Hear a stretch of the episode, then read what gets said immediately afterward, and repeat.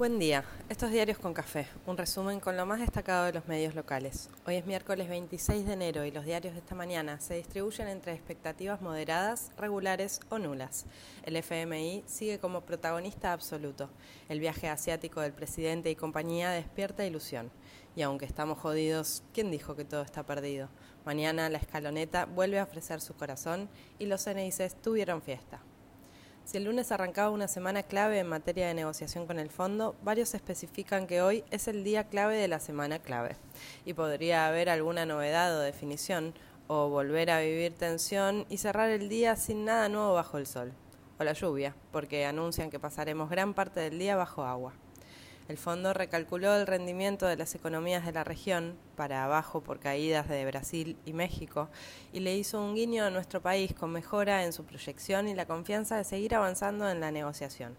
La actividad económica revalidó su recuperación en noviembre y confirmó que en 11 meses de 2021 superó el 10% de suba. El gobierno argentino muestra que con libertad de acción el sendero de mejora es un hecho. ¿Le creerán? Por lo pronto, Clarín y Nación vuelven a pedir un plan sólido y creíble. El dólar blue cerró en 190,50. El riesgo país aflojó y las acciones se recuperaron un poco. Zanini pidió a la justicia que cite a declarar a los responsables del fondo que negociaron con el gobierno de Macri. Para Clarín, es chicana. Cristina Kirchner llega a Honduras para asistir al acto de asunción presidencial de Yomara Castro. Cuando la vice esté de vuelta, arranca su periplo del presidente con su delegación a China y Rusia y también Barbados. Se pliega Mario Ishi, que se proyecta de José Cepaz al mundo, o sirve de gestualidad bonaerense. Ámbito detalla el plan quinquenal que se firmará con China para inversiones en infraestructura y desarrollo productivo. 35 mil millones de dólares en obras para mejorar trenes y provisión energética. Cronista celebra inversiones británicas para desarrollar litio. El Gobierno convocó a sesiones extraordinarias a partir de febrero, con reforma del Consejo de la Magistratura y consenso fiscal en el temario y sin plan plurianual, que estaba en diciembre, pero no se pudo. El resto de las iniciativas abordan temáticas económicas, productivas, ambientales y educativas. Nación marca contradicciones entre iniciativas oficiales y las adjudica a internas de todos. Convocan a audiencia por el precio de la electricidad, mientras Corrientes, Misiones y Río Negro siguen enfrentando focos de incendio. En la oposición siguen los cruces y los gestos. Patricia Bullrich muestra a Javier Iguacel y lo prueba como candidato y Santilli anuncia la visita de la reta a Córdoba. Cronista entrevista a Pichetto que insiste con la postura dura de la oposición. Solo acompañarán un plan oficial si es racional, como piden Clarín y Nación. Desde el radicalismo joven se envalentonan y piden en Clarín y Nación superar los individualismos y consagrar un candidato radical en 2023. Parece un poco más difícil que la manifestación de un sueño de verano.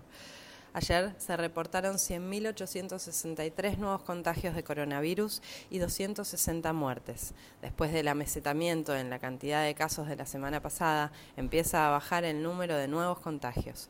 Aunque se espera que crezca la cantidad de fallecidos diarios, los expertos creen que empezó el sendero de más calma. Tal vez por eso, las autoridades sanitarias informaron que no pedirán más PCR para regresar a la Argentina a los vacunados que sean residentes permanentes en la provincia de Buenos Aires amplían la tercera dosis libre para docentes y mayores de 50. Filmus anunció que dos vacunas argentinas empiezan sus ensayos en humanos. En la frontera entre Mendoza y Chile se siguen acumulando camiones y complicando el comercio por las medidas de seguridad sanitaria que complica a todos. Sileoni reconoció que 280.000 alumnos de la provincia abandonaron la escuela por la cuarentena.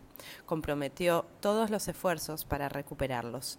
Después de meses y meses de ver porteños cruzar la General Paz, Nación celebra que bonaerenses se acerquen a postas de la ciudad para vacunarse. Incomprobable, pero servirá para que se viralice lo que se quiere. Total, ¿quién chequea qué? Mientras el gobierno busca anclas varias para estabilizar los precios, los gremios empiezan a tocar timbre para discutir paritarias. José Luis Cabeza fue recordado con distintos actos en el país y los testimonios de quienes conocen la causa judicial confirman lo que varios reiteran. Ni una persona detenida, nadie pagando por el asesinato que sacudió al país. Así se pone difícil construir un tiempo mejor. En la investigación por el espionaje de Vidal, descubierto por el espionaje de Macri, la justicia pide mails y cruza llamados entre los funcionarios involucrados. En la causa por vialidad que investiga corrupción en el gobierno de CFK, reagendan declaraciones, por suma en su mayoría, de Alberto, Massa, Zanini y Abal Medina. Clarín y Nación se indignan por los confirmados a la marcha del primero de febrero contra la Corte. Marcha acá, resumen, y suman a justicia legítima, con la titularidad de la FI a la cabeza como nueva abanderada. Varios celebran y otros burlan, para no perder la costumbre, la condena de Argentina en el Consejo de Derechos Humanos de la ONU a las violaciones en Venezuela. El Comité Especial de Descolonización de ONU reiteró su apoyo al diálogo por Malvinas. La Organización para la Cooperación y Desarrollo Económicos vuelve a evaluar la economía del país para ver si nos incluye como país miembro. Cuentan que Macri se alegró y el gobierno nacional miró con cautela.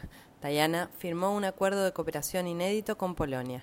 Algunos diarios advierten por hechos de inseguridad y crece la venta de cámaras de vigilancia en countries. Infobae alerta sobre nuevas tomas de tierras en la provincia. En el mundo vuelve a complicarse el panorama sanitario y el bélico está súper lejos de encontrar un poco de paz. Francia registró más de 500.000 contagios en las últimas 24 horas. En Israel preparan todo para vacunar con cuarta dosis a los mayores de 18. En Brasilia se acercan al colapso sanitario. Murió de COVID Olavo de Carvalho, filósofo y gurú de Bolsonaro y militante antivacunas. Putin mueve tropas a Crimea.